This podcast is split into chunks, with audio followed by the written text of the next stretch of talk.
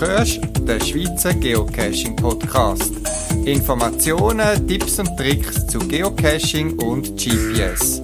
Mehr Informationen zum Podcast unter podcast.paravan.ch. März 2018, eigentlich sollte Frühling sein und aktuell liegt bei mir im Garten Schnee und es ist eiskalt. Willkommen zu meinem 89. Schweizer Geocaching Podcast. Viel Spaß beim Zuhören.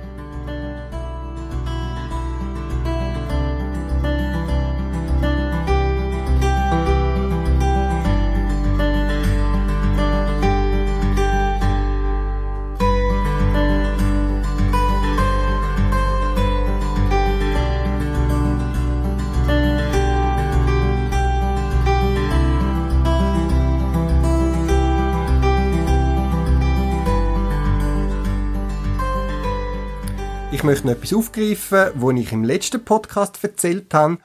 Und zwar habe ich ja beim Geocachen im Nähe von äh, Zug habe ich eine Tierfalle verrostete gefunden, ein sogenanntes Taller Eisen. Verschiedene Leute haben mich gefragt, ja, hast du das nicht gemeldet oder ist es hier immer noch rum? Ich habe ja erwähnt, ich habe es auf die Seite gelegt, habe das auch per E-Mail am Vorstand oder am Jagdamt vom Kanton Zug, Kanton Zug gemeldet und bin dann nach dem Podcast, habe mich dann der Wildhüter dort kontaktiert und hat mir aus dem Wald angerufen und genau wissen, wo das ist. Ich habe ihm dann Koordinaten gegeben, ist dort hingegangen und nach einigem Suchen hat er seinen Schatz gefunden, in Anführungszeichen, das Tallerriese. Es ist ein nicht so wachsames Gebiet dort, aber eben ich habe es sauber auf die Seite gelegt und so hat es können finden und entsorgen. Er hat mir dann auch erwähnt, dass mit so Fallen sind früher unter anderem auch Füchse gefangen worden, aber die Fallen sind seit mehreren Jahrzehnten verboten und er kann sich nicht erklären, was es für eine Fallen ist oder woher die kommt. Es ist einfach scheinbar einmal vergessen worden. So viel also zum Schluss von dieser Fallengeschichte. Trotzdem aufpassen, was man so beim Geocachen alles kann finden. Eine andere lustige Story, wo sich ereignet hat seit dem letzten Podcast, ist äh, beim Besuch von einer Bekannten von uns, die Gotte von einem von meinen Söhnen, sind wir besuchen und die hat ein altes Haus gekauft in einem Dorf im Zürich Unterland und hat mich mal gefragt, du, hat's da umeinander irgendwie ein Geocache? Sie hat letzthin äh, ein einen Mann mit seinem Sohn beobachtet, wo bei ihnen quasi fast im Garten rumgelaufen sind. Ob ich dann mal schauen kann, ob es dann Geocache hat. Sie hat gewusst, dass ich geocache und das habe ich dann auch gemacht und tatsächlich, ein Fragezeichen liegt genau bei ihr auf dem Haus. Tja, das Rätsel hat sich gelöst. Was noch speziell ist, ist, dass der Cache scheinbar gar nicht mehr aktiv ist, es ist ein Fragezeichen, wo man in, über einen Link hat irgendwie müssen eine Datei finden, wo dann dort etwas versteckt war in dieser Audiodatei. Aber der Link hat nicht mehr funktioniert, der Owner scheint nicht mehr aktiv zu sein, aber das Fragezeichen hat es noch gegeben. Das ist das eine Problem und das andere Problem ist, dass nicht alle Geocacher scheinbar wissen, dass bei Mystery Caches, also wo Fragezeichen sind, eigentlich dort, wo das Fragezeichen ist, wie eben zum Beispiel willkürlich aufs Haus von meiner Bekannten gelegt, äh, nichts versteckt ist, typischerweise. Sondern dass es einfach ein virtueller Punkt ist, irgendwo in der Nähe, wo das Final versteckt ist. Typischerweise kann man davon ausgehen, wird akzeptiert, dass der Final etwa zwei Kilometer, zwei, drei Kilometer Maximum vom Fragezeichen Koordinaten entfernt ist, aber eben nicht dort, wo Fragezeichen ist. Es mag Ausnahmen geben, aber allgemein würde ich davon ausgehen, dass dort, wo das Fragezeichen ist, kein Cache ist. Laufen also darum nicht irgendwo dort ein und vor allem auch nicht durch Gärten, wo eindeutig Privatareal sind. Lustig, was sich da alles ergibt beim Geocachen und auf was man angesprochen wird, wenn man Geocacher ist. Trotz Kälte bin natürlich ich auch ganz normal geocachen zwischendurch und bin bei einem Multi vorbeigekommen, wo man als Startpunkt hat müssen Informationen von Wanderwagweiser ablassen. In dem Zusammenhang einfach der Hinweis, ist vielleicht eine witzige Idee, das mit der Wanderwagweiser, zumindest im Kanton Zürich, sicher aber auch in anderen Kantonen gibt es ein offizielles Verzeichnis von der Wanderwagweiser und anderen Wagweiser. Man kann bei der äh, Swiss Topo kann man unter anderem Karten mit der Wanderwag und so weiter einblenden und kann sogar einzelne Wagweiser anklicken, wo man dann äh, meistens ein Foto und eine detaillierte Beschreibung überkommt, was genau auf dem Wanderwagweiser ist. Wenn ihr also ein kompliziertes Rätsel euch ausdenkt, mit der Überlegung, dass die Leute dort vorbei müssen kommen, um den Final zu finden, hm, vielleicht nochmal darüber nachdenken, viel von den Informationen sind festgeschaltet und sauber sortiert und abgeleitet bei uns in der Schweiz und können auch online von die aus abgefragt werden. Das einfach ein kleiner Tipp auch, wenn er irgendwie einen Wanderwagweiser quasi möchte brauchen als Stageposten. Es gibt auch Zusatzwagweiser am Wanderwagweiser von einem Restaurant oder so, die sind typischerweise dann eben nicht erfasst. Vielleicht sind sie auf dem Foto erkennbar, wo der, wo der Wanderwagweiser ein paar Jahre vielleicht besucht und kontrolliert. Aber vielleicht kann man ja so einen nehmen, inner zum Informationen ablassen als die klassischen Informationen auf einem gelben Wanderwagweiser.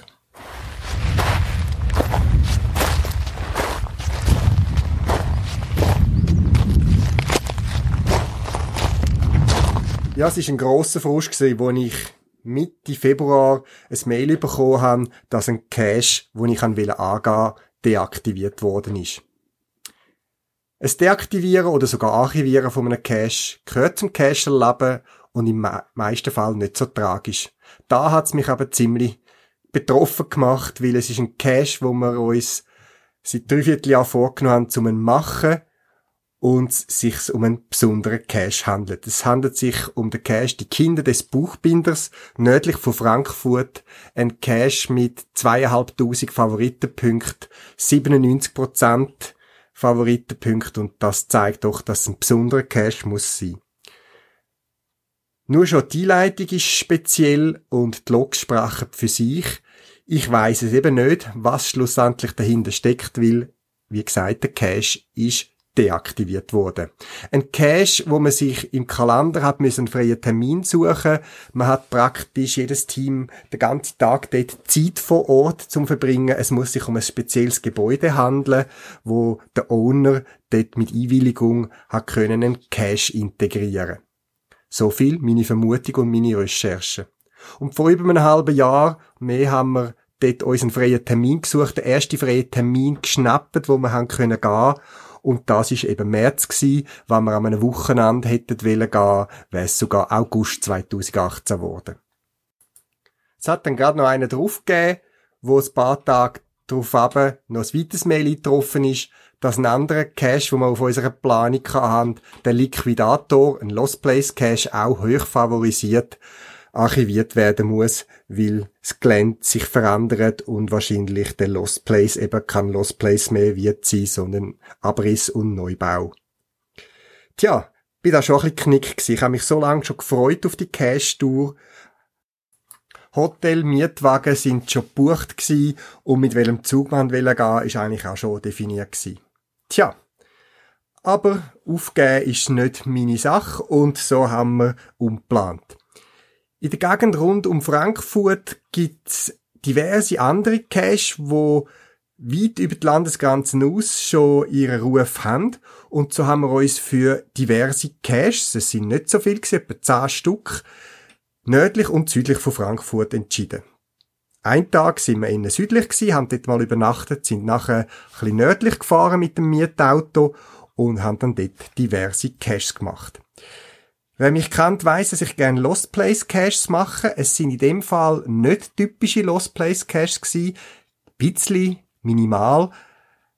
Aber hauptsächlich andersartig sehr gut gemachte Caches. Und viel kann ich dazu nicht verraten, außer dass sich die Reise absolut wieder gelohnt hat und ich verblüfft bin über die Kreativität der Owner und wie lang man kann ein Lachen auf dem Gesicht behalten, wenn man einen Cache macht. Eigentlich als Frühlingstour geplant, sind wir bei eisiger Kälte, frostigem Wind und Schnee den Cache entlang gelaufen. Die meisten haben länger gedauert, also von zwei Stunden aufwärts haben sie gedauert. Und äh, trotz Kälte ist es ein riesen Spass und es hat sich gelohnt. Ein paar Sachen sind mir aufgefallen und man darf ja immer auch lernen und vielleicht gibt es auch Inspiration für uns da in der Schweiz oder für den einen oder anderen Owner, um eine Idee aufzugreifen. Verschiedene Sachen habe ich noch nie gesehen, da in der Schweiz, wo ich jetzt da in Deutschland gesehen habe. Äh, ich habe natürlich nicht alle Caches gemacht, von denen verzeiht, wann vielleicht ein Owner oder so schon so etwas Ähnliches bei sich integriert hat.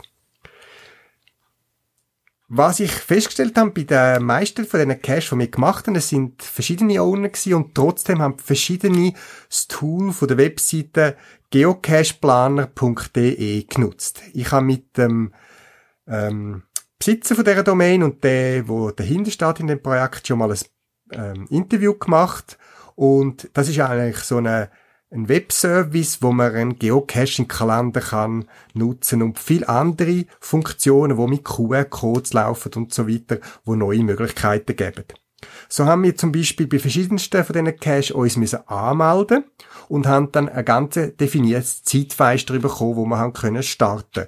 Also beispielsweise haben bei einem Cache am Viertel ab sieben am Morgen den Starttermin gehabt und haben nur können starten, wenn wir eine halbe Stunde vorher oder nachher vor Ort gewesen sind. Dann hat man einen QR-Code gelesen, wo man dort hat müssen finden am Stage 1 und erst dann ist mir freigeschaltet worden für den nächsten Posten und so ist es weitergegangen.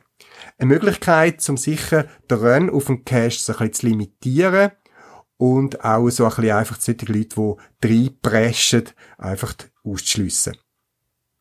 Das ist aber gerade wieder auch ein bisschen ein Nachteil bei diesen Cache, weil sobald man ins Internet gehen muss, eben muss man irgendeinen mobilen Internetzugang haben. Und wir Schweizer sind ja immer noch so ein bisschen gestraft mit dem Datenroaming. In der EU ist ja das Datenroaming verboten. Das heißt, es ist eigentlich überall gleich teuer, äh, wenn man Internet hat auf seinem Smartphone. Im Ausland ist es ja immer noch teuer und auf eine Art finde ich es schade, wenn man darauf angewiesen ist oder wenn es wie quasi wie gezwungen ist dazu. Aber wie gesagt, das sind uns die Caches wert und wir haben das gut können machen so. QR-Codes haben uns immer wieder begleitet. Ich finde das eigentlich nur eine gute Idee.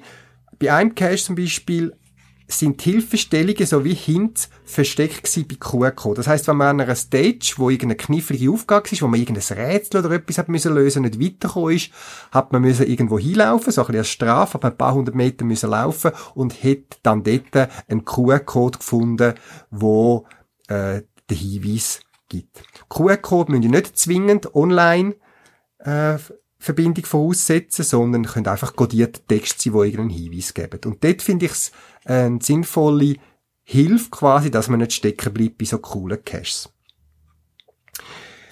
Ein Cache beim Brandstiften von Eistadt, das ist ein Nachtcache habe ich paar besondere Sachen auch können erleben Auch einerseits mit einem QR-Code, mit dem Startfenster, wo wir hatten, aber auch Videos, die einem unterwegs begleitet haben.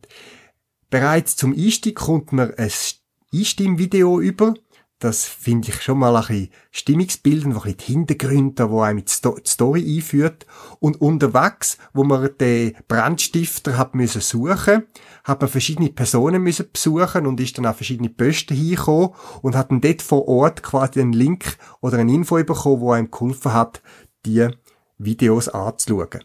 Im konkreten Fall hat der Owner die sogar vorab bereitgestellt auf seiner Webseite, so dass man das bereits im Hotel oder wo auch immer hat können auf sein Handy laden als ZIP-Files und vor Ort hat man dann das Passwort bekommen, um die Videos freischalten und anschauen.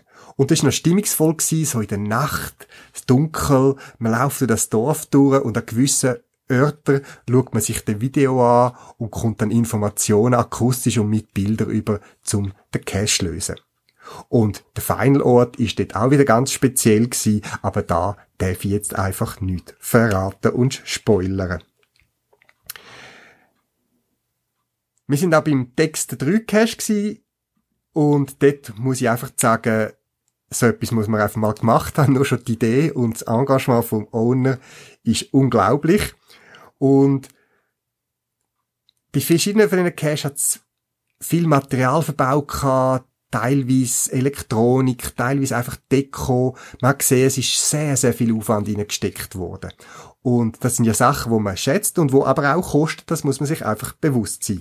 Und zwei von diesen Owner, die haben das noch gut gemacht.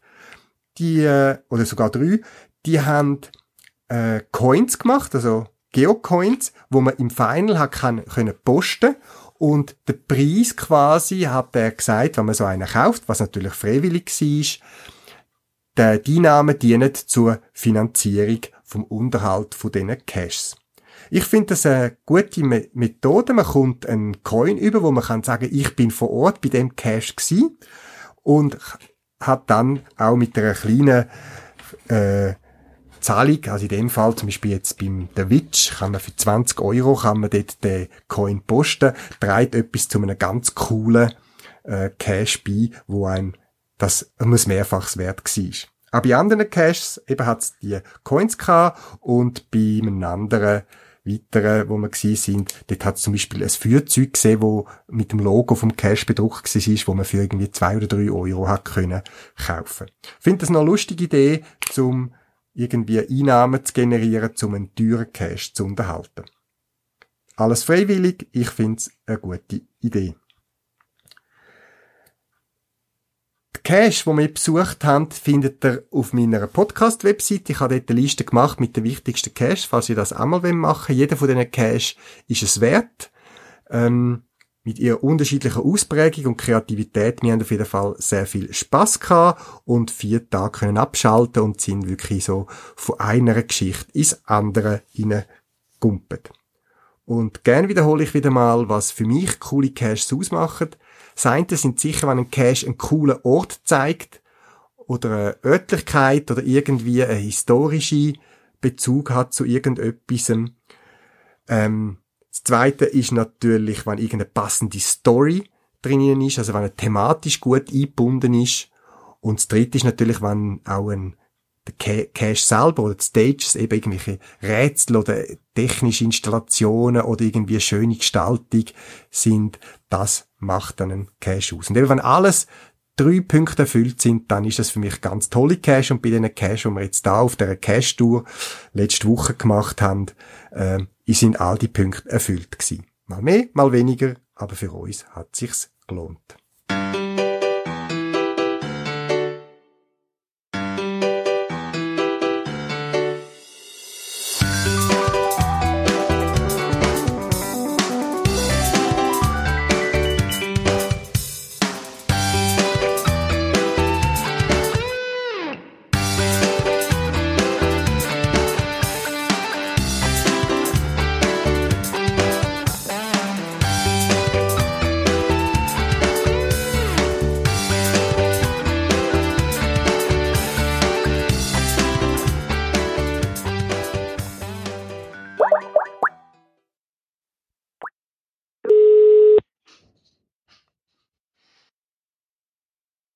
Ja.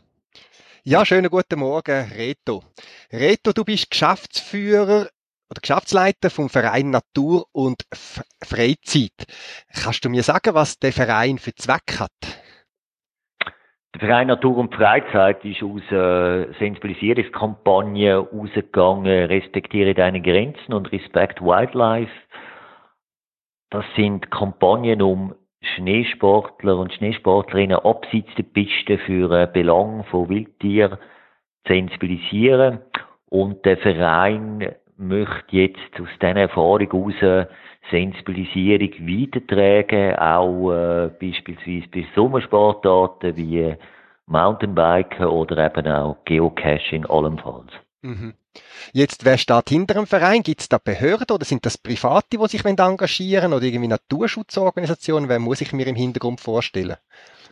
Äh, der Verein wird äh, von, von einerseits Sportverbänden, also die Sportverbände, die involviert sind in die aktuellen Schneesportarten, also wie beispielsweise der Schweizer Alpenclub oder äh, äh, Swiss Snow Sport, also all die Organisationen, die direkt mit diesen Sportarten zu tun haben und andererseits von Natur- und Umweltorganisationen wie Pro Natura oder BirdLife Schweiz. Mhm. Und mitfinanziert wird es aber auch noch äh, von den Kantonen via äh, Swisslos Lotteriefonds oder auch das Bundesamt für Umwelt. Jetzt, äh, wir haben jetzt über den Verein Natur und Freizeit geredet. Jetzt reden wir über Natur und Freizeit beim Reto. Was machst du für Sport und Hobbys? Ja, ich bin eigentlich vielseitig äh, unterwegs, äh, vor allem in den Bergen, aber auch im Mittelland. Also einerseits tue ich wandern, auch alpin wandern. Und äh, im Winter tue ich, mache ich eigentlich fast alles, von Langlauf über Skitouren zu Schneeschuhen, Schlitteln, also eigentlich die ganze Palette von äh, von Schneesportarten. Und im Sommer auch noch ein bisschen Biken und eigentlich auch recht vielseitig schwimmen etc. Ja. Jetzt, äh, wir sind zusammengekommen, haben uns kennengelernt über äh, eine Umfrage, die ihr möchtet durchführen mit möglichst vielen Beteiligten, auch gerade aus dem Geocaching-Bereich, äh, zum Thema eben Freizeitnutzung, Natur, Verhalten und so weiter. Äh, was soll mit dieser Umfrage gezeigt werden und allenfalls erreicht oder umgesetzt werden. Kannst du da ein bisschen mehr dazu sagen? Wer ist der Auftraggeber und bis wann möchte man da Ergebnis haben? Der Auftraggeber äh, von der äh, geplanten Studien ist einerseits äh, das Bundesamt für Umwelt, aber auch das Bundesamt für Sport und das dritte Bundesamt, das Bundesamt für Raumentwicklung, plus die Mitgliedsorganisationen vom Verein Natur und Freizeit äh, eben die Mitgliedsorganisationen, wie ich vorher schon erwähnt habe, kommen einerseits aus dem Naturschutz, andererseits aus dem Natursportbereich. Mhm. Zielsetzung ist, dass wir möchten äh, evaluieren, wo sind die zukünftigen Trends und Entwicklungen innerhalb von der einzelnen Sportarten, aber auch im Vergleich von der einzelnen Sportarten zueinander damit man dann in der Folge, äh, das wird so zeitlich dann im Herbst können sein, kann äh, anschauen, wo, wo denn jetzt auch neue Aktivitäten für den Verein Natur und Freizeit könnten sein, in der Sensibilisierung von, von Natursportlerinnen und Natursportlern. Mhm. Jetzt, äh, es gibt Sport, Sportarten, die ziemlich gut organisiert sind, die man gut kann erreichen kann. Ich denke, das ist jetzt nicht wahrscheinlich euer Zielpublikum, so Turnverein oder Skiclub oder so, wo man eine Organisation irgendwo hat. Wie ist das mit Sport- und Outdoor-Aktivitäten, die eben nicht streng organisiert sind? Ich denke da eben als Geocaching, wo es keinen Verein gibt in der Schweiz oder eine Firma oder etwas, oder Bildsammler oder andere Leute, die sich sonst quasi autonom im Wald und in der Natur bewegen. Ja, das ist eine richtige und gute Bemerkung. Äh, das ist natürlich grundsätzlich anders, ob jetzt äh, ein Sportart schon äh, sehr gut organisiert ist oder halt aus verschiedenen Gründen wenig bis gar nicht organisiert sind. nicht zuletzt darum machen wir aber auch die Umfrage, um eben herauszufinden, bei den einzelnen Sportarten, wie sind die organisiert, wie, wie sehen sie selber die Entwicklung von ihrer Sportart, und was wird schon gemacht äh, bei der Sensibilisierung äh, von den Organisationen, wo, äh, wo da involviert sind in die Sportarten? Bei einer Sportart wie jetzt eben Geo Geocaching, äh, falls dann überhaupt äh, die Evaluation dann zur, äh, äh, zur Erkenntnis kommt, dass, dass da Handlungsbedarf wäre bei Sensibilisierung, äh, dann muss man halt einen neuen Weg gehen. Das ist, kann man jetzt auch nicht so genau sagen, äh, äh, wie das dann würde aussehen bei, bei allfälliger Sensibilisierung. Mhm. Jetzt, äh, ich muss ehrlich sagen, wo ich dieses Mail bekommen, respektive die Info, dass du das bei mir auf dem Podcast platziert hast, die Umfrage, habe ich gedacht, oh nein, nicht schon wieder. Im Sinn von, ähm, ich werde regelmäßig, also auch Geocacher regelmäßig, ich sage jetzt mal ein, all ein, zwei Monate zu irgendwelchen Umfragen genau in das dem Thema involviert. Ich selber und andere Geocacher sind vor Jahren schon mal bei einem ähnlich gelagerten Projekt von verschiedenen Kantonen aus der Ostschweiz, äh, das ist das Projekt Geoservice Natursport, aktiv beteiligt Sie haben uns sehr reingegeben, haben viele Inputs geliefert. Ähm, eingeschlafen ist die Sache nachher, es gibt, ist eigentlich nichts langfristiges resultiert ich habe die Daten gibt es inzwischen recht viel. Was ist an eurer Umfrage neu und haben die mal geschaut, was es schon an bestehenden Projektarbeiten oder bestehenden Umfrageresultaten gibt? Ja, genau, das ist natürlich eine berechtigte Frage und äh, auch verständlich, äh, wenn, wenn natürlich so viele Umfragen kommen, dass man da, dass man da sich dann auch hinterfragt oder respektive äh, die, die Anfragen natürlich äh, hinterfragt, da, da habe ich volles Verständnis. Äh, bei uns ist es so, dass wir, wie gesagt, den Auftrag haben äh, auf nationaler Ebene durch die Bundesämter, die ich erwähnt habe, also sowohl Bundesamt für Sport wie auch Bundesamt für Umwelt. Und wir haben ja alle die Verbände und Organisationen aus dem äh, Natursport selber in unseren Reihen, also die sind Mitglieder bei dem Verein Natur und Freizeit. Und äh, das meine ich, äh, gewährt eigentlich, dass, äh, dass aus dieser Umfrage, die wir jetzt da machen, dass da dann die Resultate auch wirklich ähm, gut kommuniziert werden und in der Folge auch umgesetzt werden. Also das, das ist eigentlich ein, ein implizites Ziel in unseren, in unseren Statuten auch vom Verein, äh, wo, wo also äh, eigentlich ein klarer Auftrag ist, dass man dann, wenn man da äh, bei der Sensibilisierung würde können, bei den einzelnen Sportarten, dann äh, zusammen mit den Betroffenen und äh, Organisationen, falls die Sportarten überhaupt organisiert sind, dann würden wir mal anschauen. Mhm. Okay, gut.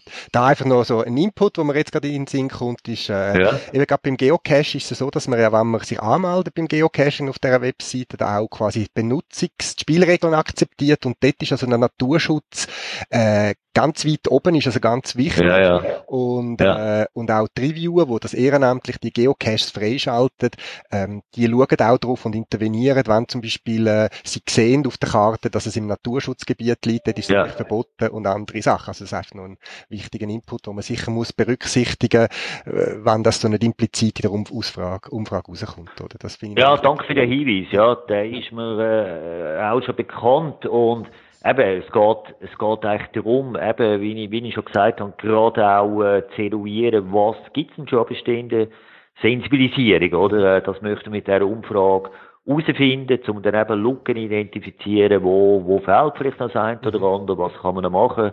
Und wie gesagt, immer in Zusammenarbeit mit den betroffenen Akteuren von diesen Sportarten. Mhm. Das heißt, du bist jetzt gerade Geschäftsleiter von dem Verein, wo jetzt wahrscheinlich auch die äh, Umfrage organisiert.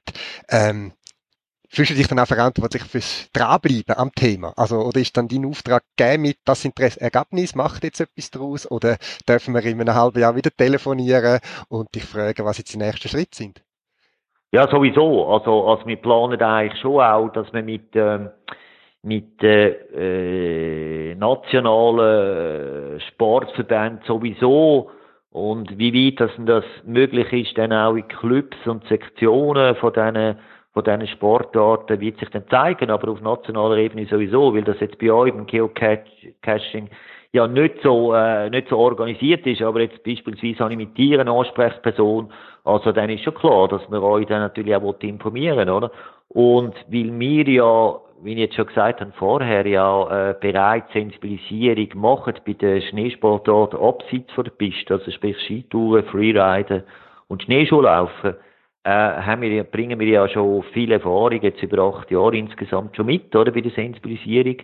Und Zielsetzung wäre genau, dass wir die Erfahrungen und die Kompetenzen und das Know-how eben dann äh, natürlich adaptiert, angepasst können, äh, weitergeben an weitere äh, Sport, Akteure von Sportarten. Oder? Also insofern äh, äh hoffe ich doch schwer, dass ihr dann wieder von uns hören und äh, äh, je nach Bedarf, äh, das, da, das müssen wir dann anschauen, auch Zusammenarbeit wird stand kommen.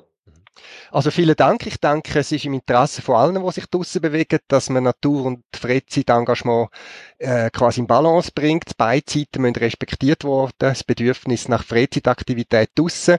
Ich sehe das bei mir, wie wichtig mir das ist, aber eben auch der Respekt vor der Natur und der Vegetation und auch dem Tierleben. Und von dem her vielen Dank, dass ihr da sind und ich bin sehr gespannt, was daraus rauskommt.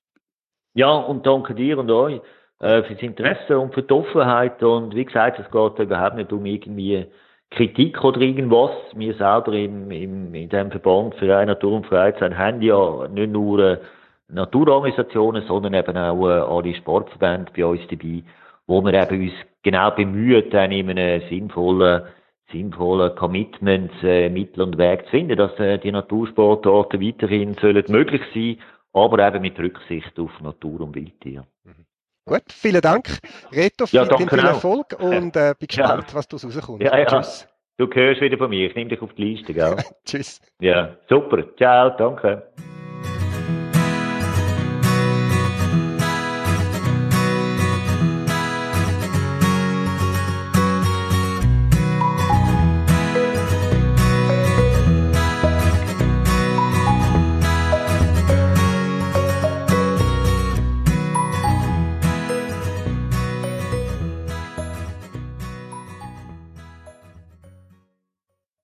Das wär's gsi für das Mal. Zusätzliche Informationen findest du im Internet unter podcast.paravan.ch. Du kannst mir auch eine E-Mail schreiben für Anregungen oder Rückmeldungen auf podcast.paravan.ch und auf jeden Fall viel Spaß beim Geocachen und bis bald im Wald.